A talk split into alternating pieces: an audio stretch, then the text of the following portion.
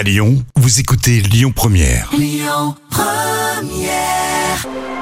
3 minutes pour mon auto avec l'Automobile Club Association. Et on retrouve comme chaque semaine Yves Cara, porte-parole de l'Automobile Club Association. Bonjour Yves. Bonjour Yannick et bonjour à toutes et à tous. On va parler d'un sujet électrique tous les deux. Il s'agit des bornes de recharge, car c'est bien beau d'avoir une voiture électrique. Encore faut-il pouvoir la brancher un peu partout. Ouais, c'est le problème hein, de l'électrique et du développement de l'électrique. Il y a- y, y deux freins hein, pour euh, voilà passer rapidement au tout électrique. C'est euh, l'autonomie, bien évidemment, et les bornes de recharge. Donc, on va parler des bornes de recharge. Vous savez que euh, il y a un objectif en France annoncé par le gouvernement, mais ça fait plus de 10 ans hein, qu'ils annoncent cet objectif. C'est 100 000 bornes de recharge fin 2021. Et on n'y est pas. Bah, si vous voulez, on est à 35 000 là. Ouais, on est loin. On a un petit peu d'autres soucis aussi actuellement, hein, si vous avez remarqué, dans le monde et en Europe. Donc peut-être que les bornes de recharge qui se développent, hein, qui s'installent, c'est en cours, mais on est très très loin des, des 100 000. Le problème aussi, c'est pas forcément euh, le, le nombre de bornes de recharge, mais la puissance qu'elles vont vous délivrer. Parce que avec une puissance de, de 50 kW ou plus, ou 150 kW, effectivement, quand vous arrivez, vous rechargez votre voiture beaucoup plus rapidement que si elle n'a que 25 ou 30 kW. D'ailleurs, vous allez passer une demi-heure au lieu de, de 2 heures, 2 heures et demie pour reprendre 300 km. Mais pour mettre cette euh, puissance de 150 kW, 50 kW, d'abord ça coûte cher.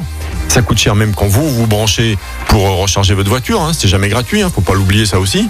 Donc pour 35-40 euros, vous repartez pour 300 km. Faites votre calcul avec l'essence, c'est pas si avantageux que ça. Alors, est-ce qu'il y a des régions où on est quand même mieux loti Comment ça se passe chez nous? Oui, écoutez, vous êtes euh, vous êtes plutôt pas mal euh, en Auvergne-Rhône-Alpes parce que euh, on trouve 11 fois plus de bornes par exemple dans l'Allier euh, ou, ou la Haute-Loire. Donc on est plutôt pas mal en Auvergne euh, Auvergne-Rhône-Alpes. Vous avez une carte qui est très très bien faite, vous tapez euh, voilà euh, bornes de recharge par région euh, sur euh, Google, vous trouverez.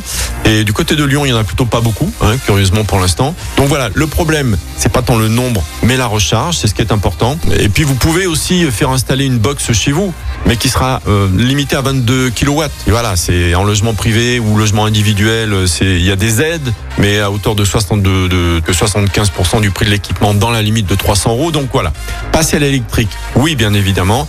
Les bornes de recharge, c'est un frein actuellement.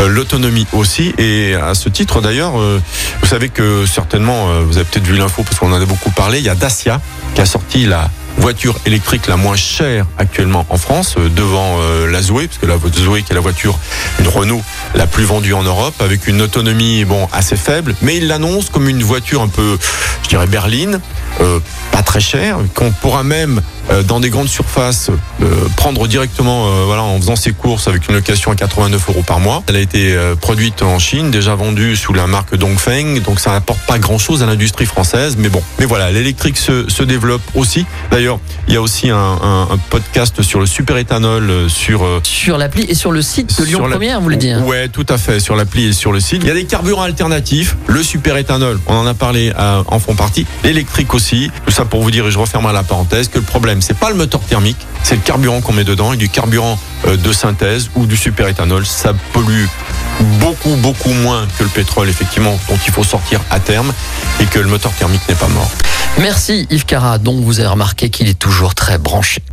C'était 3 minutes pour mon auto avec l'Automobile Club Association. Plus d'un million et demi d'adhérents. Retrouvez toutes nos actualités sur automobile-club.org.